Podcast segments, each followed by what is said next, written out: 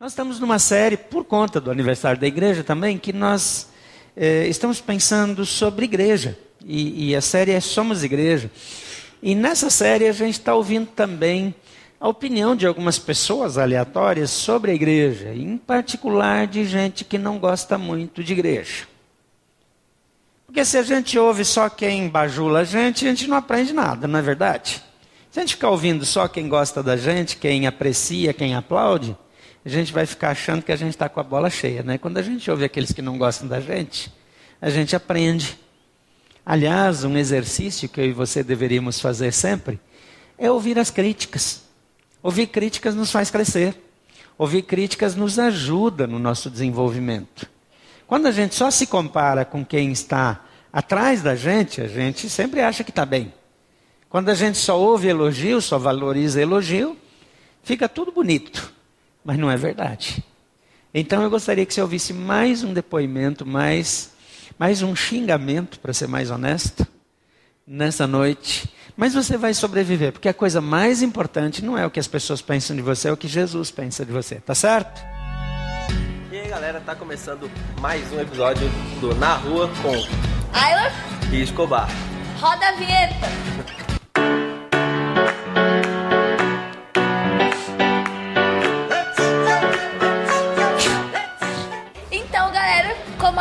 de vocês sabem ou não, o Na Rua funciona com a gente pegando o depoimento de algumas pessoas sobre o que é Escobar? Sobre pessoas que têm problemas com a igreja, seja eles uh, sobre dinheiro ou sobre a forma que a igreja tem tratado essas pessoas, enfim. E vamos ao segundo depoimento, fiquem aí com esse relato. Meu nome é Julie Wetzel, é, nunca vi necessidade de ir à igreja.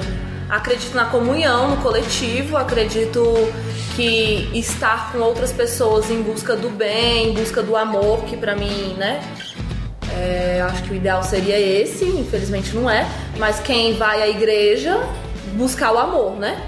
Então, nunca precisei ir à igreja para amar o próximo, nunca precisei ir à igreja para me amar, me respeitar e respeitar o próximo. Enfim, igreja é uma coisa que a gente pode começar a questionar, talvez, né?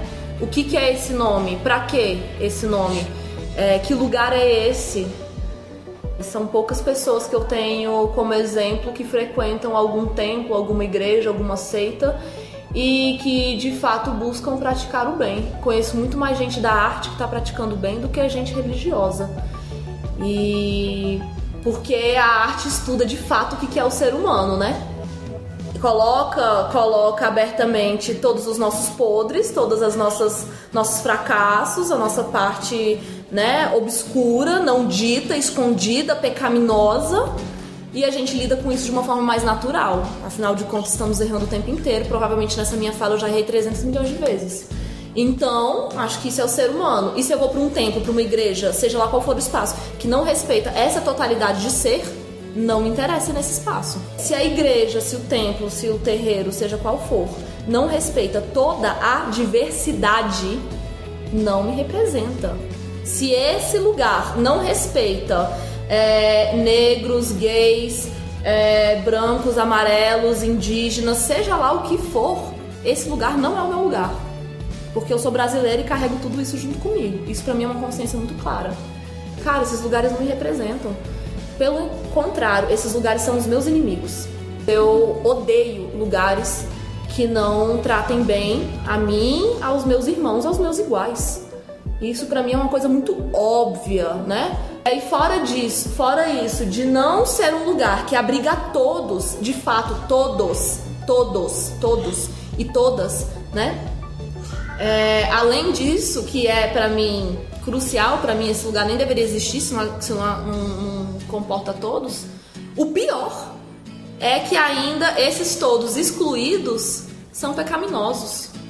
Aí, por favor, aí fica difícil viver, né? Se Deus, se a espiritualidade, se o bem é o amor, é fazer bem ao próximo, que lugar é esse que chegamos? Que tem que matar as pessoas, que tem que excluir, que tem que parar, que aí impossível impossível dialogar. Eu amo muito pessoas que, que têm né, essas vidas, mas Infelizmente, são lugares que eu me sinto bastante incomodada, porque o lugar onde o meu irmão não é respeitado, eu me sinto desrespeitada também.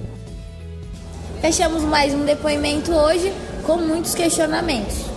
Como será que nós, como igreja, podemos agir é, em cima de toda essa situação? É isso que a gente vai ver na mensagem de hoje. Então se liga aí. Valeu, galera. Até semana que vem. Tchau!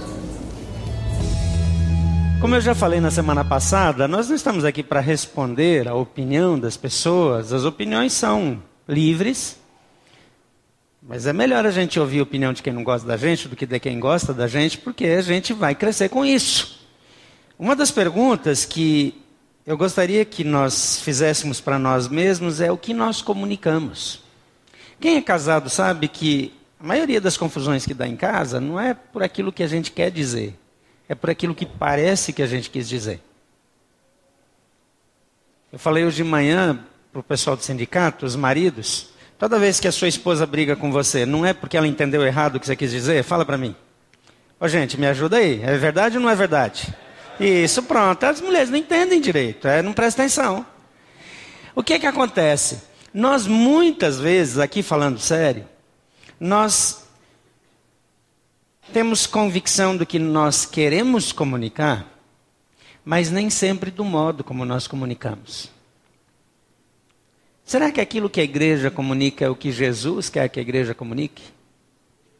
Será que nós representamos Jesus efetivamente? Ou nós defendemos as nossas opiniões?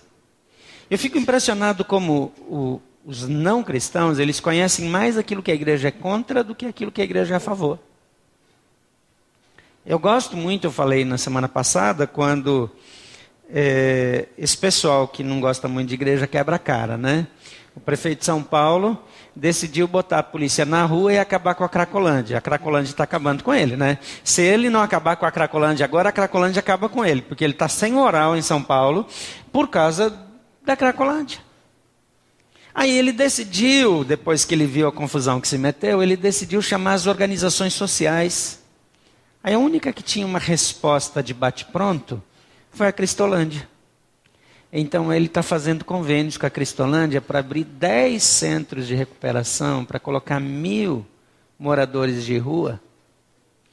E o pessoal da Cracolândia, o pessoal de missões, falou assim: Nós não queremos um centavo da prefeitura. E eu fico feliz demais quando fala isso. A gente não precisa de vocês. Se vocês não atrapalharem, saírem do caminho, a gente resolve o problema. Mas é impressionante que quando a casa cai, eles sabem para onde ir. E eu gosto de pensar, não que a gente é aquilo tudo, porque nós temos várias falhas. E eu não quero que a gente desenvolva uma igreja olhando para as críticas das pessoas. Mas a gente precisa desenvolver uma igreja olhando para a Bíblia. A Bíblia precisa ser a nossa referência.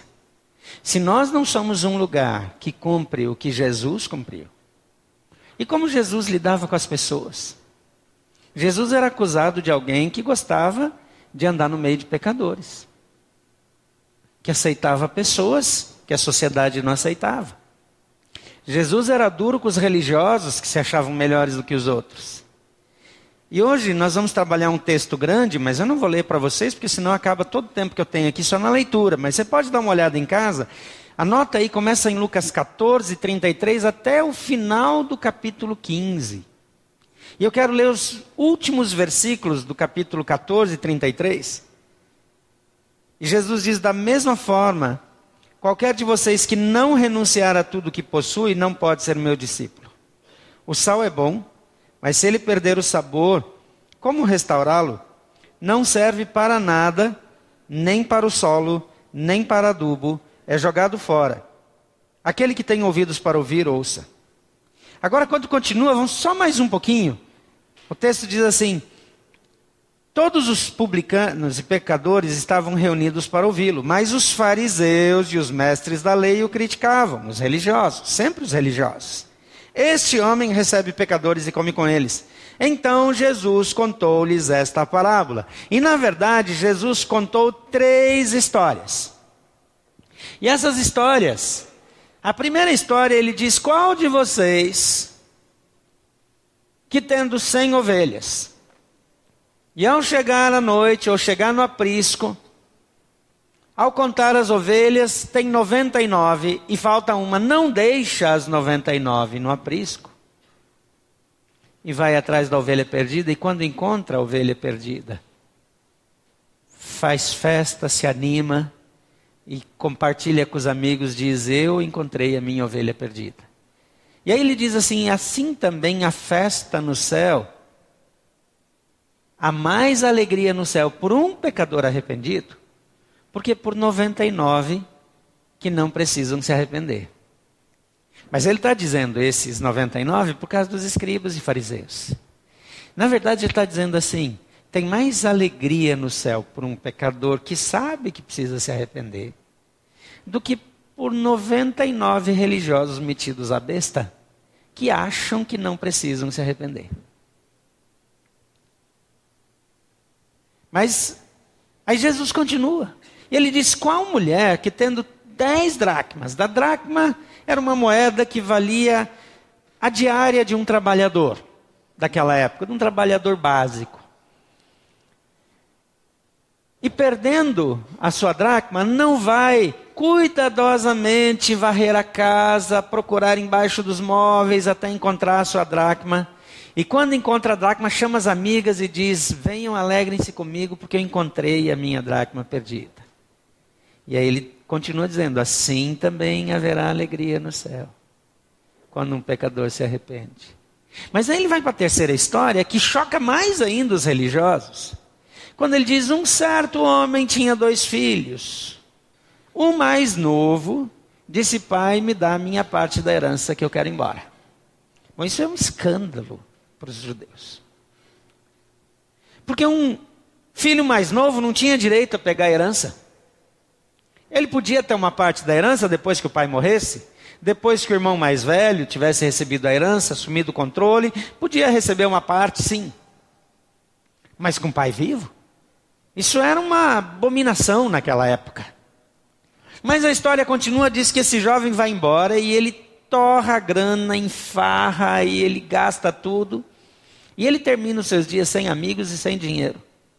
E ele precisa arrumar um emprego para cuidar e alimentar porcos. Os judeus, os hebreus, de maneira geral, os israelitas, eles eram pastores de ovelhas. Agora, cuidar de porcos era uma coisa tremendamente humilhante para um israelita. Por quê?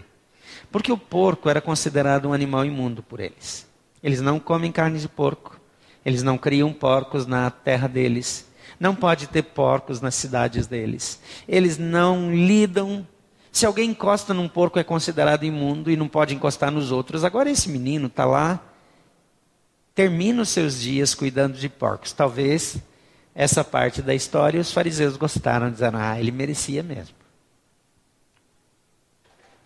Só que a história continua, ele diz, quando esse menino dá conta de si, diz, na casa do meu pai, os funcionários menos importantes têm pão, tem casa, tem cuidado. E eu estou aqui passando fome. Ele disse que ele tinha vontade de comer a comida dos porcos. Ele estava com ciúme dos porcos, porque os porcos estavam mais bem alimentados que ele. Ele diz: Eu vou voltar para casa do meu pai, vou pedir emprego. Mas o que choca de novo eles é que quando ele está chegando, de longe o pai o reconhece, vai ao encontro dele, o abraça, o beija, manda colocar roupa nova, sandálias nos pés e coloca o anel dele no dedo. Aí caiu a casa, porque o anel era direito de autoridade. Com anel, eles colocavam o anel para selar uma compra, um negócio. Com aquele anel, ele tinha autoridade para comprar, vender, fazer o que ele quisesse. Quer dizer, ele pegou a parte dele, torrou tudo, agora ele tem tudo de volta. Aí eles estavam muito chocados, mas aí Jesus menciona que o irmão mais velho chega em casa e fica dizendo: está acontecendo alguma coisa? Por que, que tem música e dança? Aí um servo diz para ele: olha, o seu irmão voltou para casa e o seu pai mandou matar aquele bezerro cevado, que era um bezerro que era criado perto na corda, alimentado, bem alimentado, para ficar bem gordo, para não fazer músculo, só carne, só volume de carne e gordura, que a carne gorda é a mais saborosa. Precisa aprender isso. Esse povo que tira a gordura da carne não sabe nada de carne. E, e ele não quer entrar. E o pai vai lá fora chamar ele. Ele diz: Eu sirvo o Senhor como escravo. E o Senhor nunca me deu nenhum cabrito. Que não tem gordura, que tem carne magra. Quem não gosta de carne boa tem que comer carne de cabrito. Ele diz: O Senhor nunca me deu um cabrito para festejar com os meus amigos. E aí o pai diz: Você está sempre comigo, tudo que é meu é seu. Agora eu precisava festejar, porque o seu irmão estava perdido e foi achado. Estava morto. E agora reviveu. É interessante que Jesus, nessas histórias, ele traz lições que mostram valores que a igreja precisa ter e mostram o que a igreja é. A igreja, ela precisa entender o seu papel. A igreja, em primeiro lugar, é um ajuntamento de discípulos de Jesus, não é um ajuntamento de religiosos, não é um ajuntamento de moralistas, não é um ajuntamento de gente que se considera melhor do que os outros. Lá em 14:33 diz: Da mesma forma, qualquer de vocês que não renunciar tudo que possui, não pode ser meu discípulo. Jesus chamou discípulos para andarem com ele. Em 14:34 e 35 diz: O sal é bom, mas se ele perde o sabor, como restaurá-lo? Não serve nem para o solo, nem para adubo, é jogado fora. E é aquele que tem ouvidos para ouvir, ouça. A igreja, ela precisa ser resposta para as necessidades do mundo. Senão ela não tem motivo de existir. Se ela não faz diferença, se aqui em Brasília, no ambiente de corrupção, nós não somos as pessoas que fazem diferente, se lá no seu gabinete, se lá com o ministro com qual você despacha, para quem você escreve os pareceres, se lá na presidência da República, se lá no Senado, na Câmara, onde você trabalha, você não é a pessoa que faz diferença, que traz o deputado, o senador, o ministro, o ministro do Supremo, o ministro é, de qualquer outra repartição, qualquer autoridade dessa, se você não é a influência. O que Jesus está dizendo é que você é um sal sem sabor e não tem utilidade.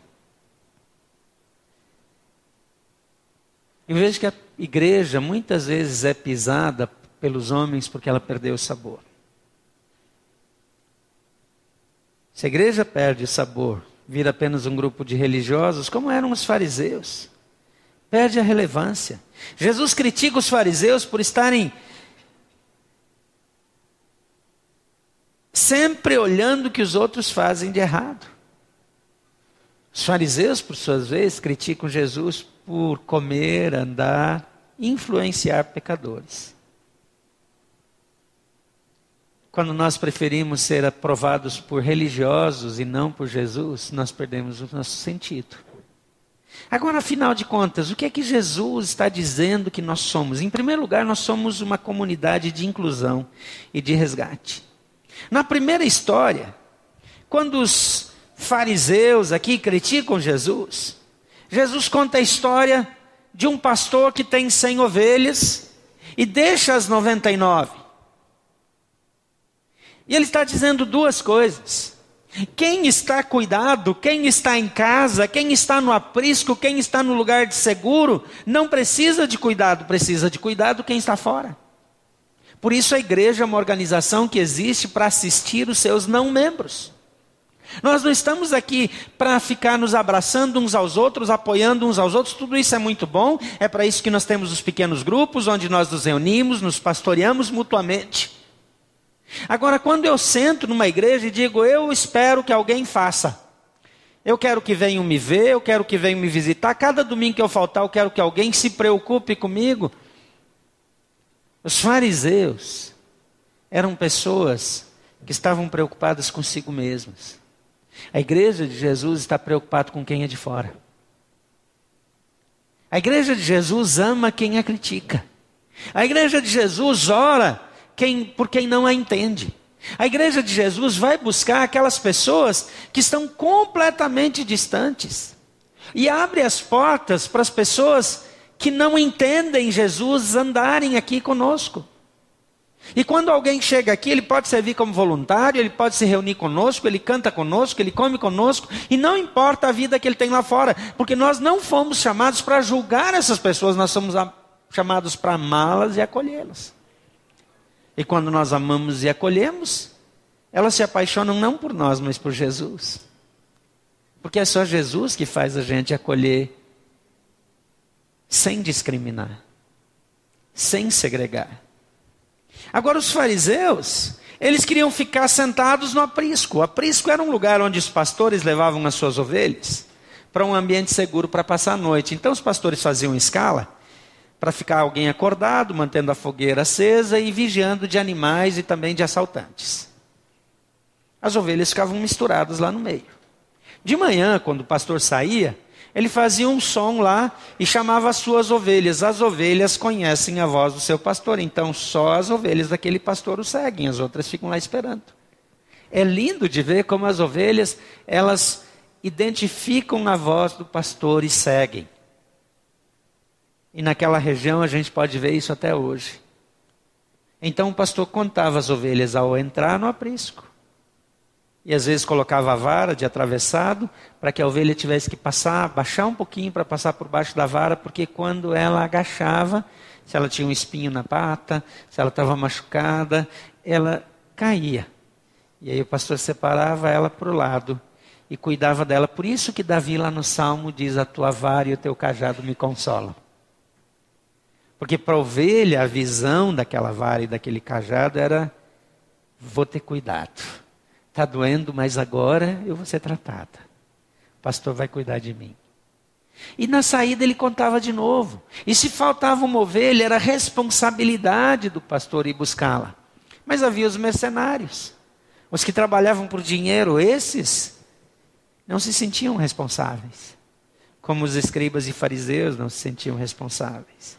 Em Mateus 15, 24, Jesus diz: Eu fui enviado apenas às ovelhas perdidas de Israel. E é interessante que Jesus diz assim: como o Pai me enviou, eu envio a vocês. Então a nossa missão é a mesma. É por isso que essa igreja nunca vai parar de crescer. É por isso que todo mundo tem, todo domingo tem pessoas entregando a vida para Jesus aqui em todos os campos. É por isso que nós temos batismo toda hora.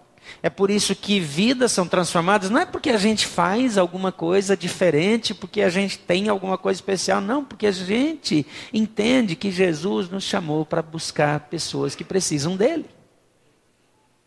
Você conhece alguém que precisa dele? Talvez você mesmo precisa dele. E você é chamado por ele para ir buscar essas pessoas. Em segundo lugar, nós somos pessoas que celebram e compartilham. E Jesus conta a história fictícia aqui de uma mulher que tem dez dracmas e perde uma. E aí ela busca, procura, depois ela chama as amigas para celebrar. Eu gosto disso porque às vezes a gente perde uma habilidade de sentir alegria quando os outros se dão bem. Eu não sei se você já sentiu isso, mas quando alguém se deu mal, quando alguém quebrou, foi à falência, foi preso, você se alegrou. Eu sei que nesses dias de Lava Jato, quando alguns vão para a cadeia, a gente fica feliz, é verdade. Eu fico também. Mas eu fico pensando na família, nos filhos, você imagina aqueles meninos que não roubaram, que não têm culpa quando eles vão para a escola? Pensa no bullying que eles sofrem.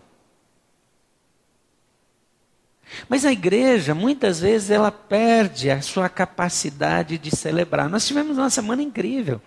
Mas se você veio aqui e ficou procurando, eu tenho certeza que você encontrou coisa para criticar. Porque sempre tem.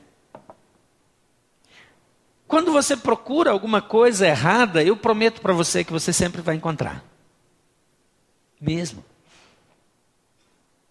Quando a gente quer apontar o erro dos outros, ah, vai ter.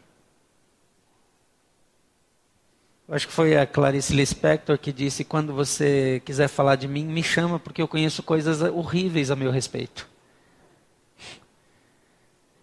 A gente sempre sabe coisas ruins dos outros, mas é melhor falar mal dos outros. Rick Warren disse que a igreja critica muito o pecado de grupos como homossexuais, esse ou aquele, porque a igreja gosta mais de falar dos pecados dos outros do que dos seus próprios. Não faz sentido. É tão confortável mostrar que os outros estão errados e esquecer que a gente mesmo está errado. Por isso Jesus disse: vocês estão proibidos de julgar os outros. Ou seja, você não pode mais falar nem desse, nem daquele, nem daquele, nem daquele. Você pode botar os nomes que você quiser aí. Você não tem espiritualmente o direito de criticar os outros. Primeiro, porque você não tem todos os dados, só Deus tem. Segundo, porque nós não fomos chamados para isso.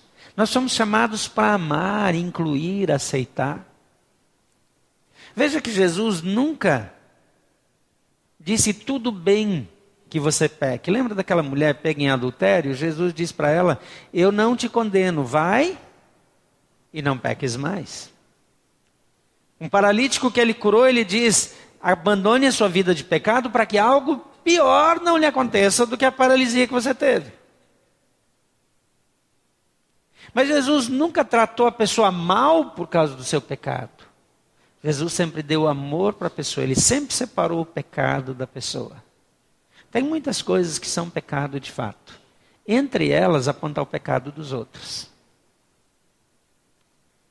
Incluindo, a Bíblia diz que Satanás é o acusador. Então, quando nós nos tornamos acusadores, nós nos associamos ao diabo. Está ficando muito tenso, né? Vamos seguir aqui a conversa. Então nós somos pessoas que celebram e compartilham. O negócio aqui virou outra coisa. Nós precisamos aprender a nos alegrar. Precisamos reaprender a festejar. Ser uma comunidade de alegria. Que toda vez que alguém tem uma vitória, nós festejamos juntos, nos alegramos, comemoramos, comemos juntos. Alguém se formou, dá uma festa, faz uma picanha. Alguém foi promovido, chama o pastor para uma festa. Que essa parte é muito importante também. Compartilhar a alegria. Lembra que Jesus fala aqui? Chama os amigos para celebrar, chama os amigos. Não é só aqueles amigos.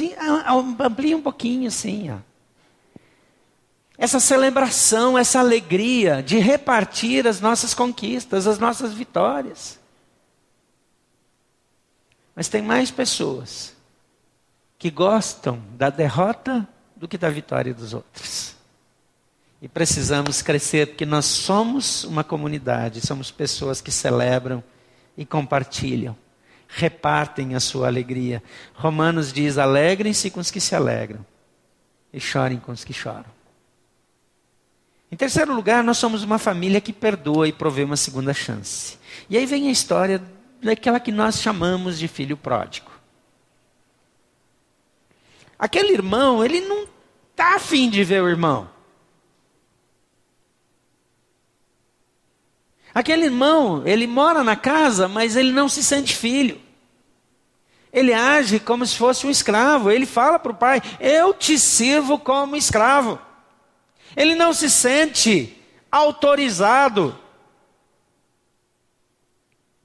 a mandar matar um boi, separar a picanha, as duas picanhas.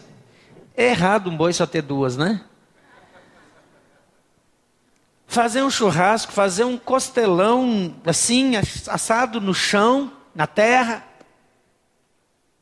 Mas ele não faz, ele não celebra.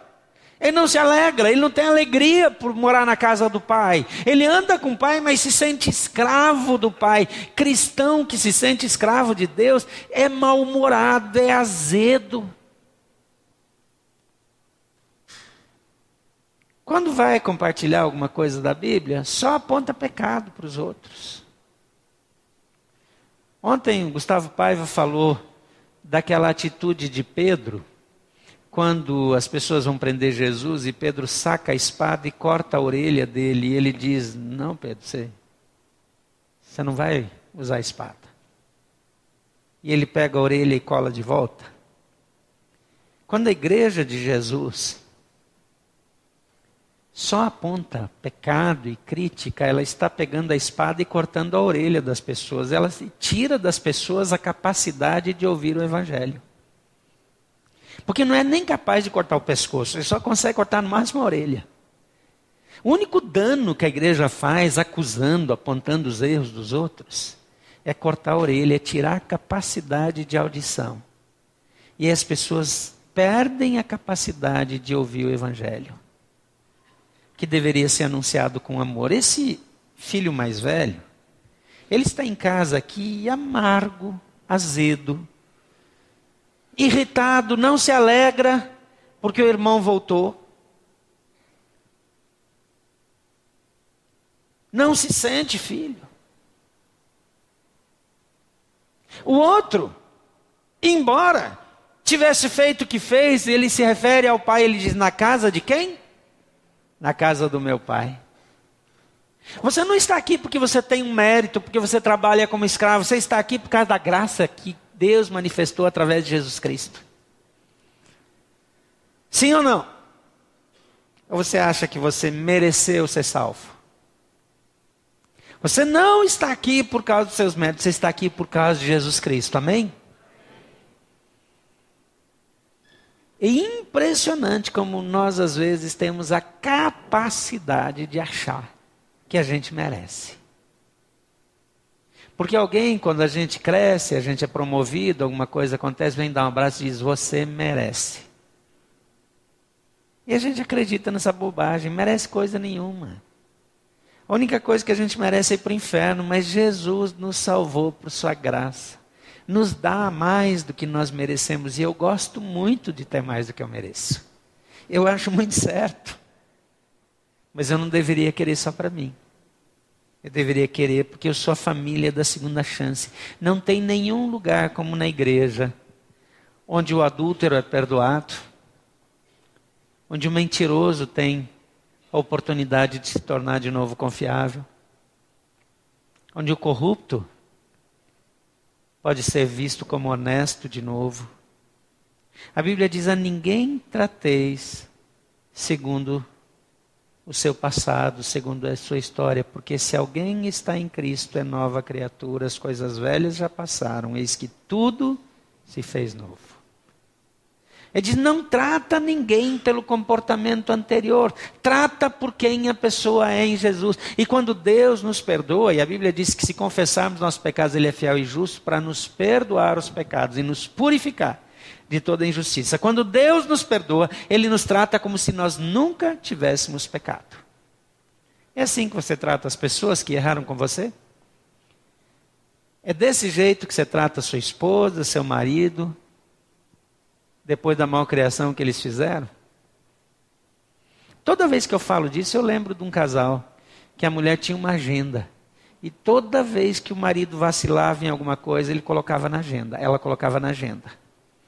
Não tirou lixo, estava na agenda. Atrasou para buscar a filha na escola, está na agenda. No dia da DR, ela pegava a agenda. Quando ela vinha com a agenda, ele queria morrer. Ele queria morrer. Ele estava desesperado. E aí o casamento ia rolando desse jeito. Um dia ele viajou conhecer uma japonesa. E vem falar para mim, pastor, conheci uma japonesa, fiquei tão mexido. Eu disse, rapaz, você é casado, presta atenção. Eu falei, o que está acontecendo com vocês? Fui conversar com ele, com a esposa. Ele falou da agenda, falei, que negócio da agenda? Ela trouxe a agenda e mostrou tal dia, tal dia. Quase que eu virei para ele e disse, vai procurar a japonesa. Uma agenda dessa.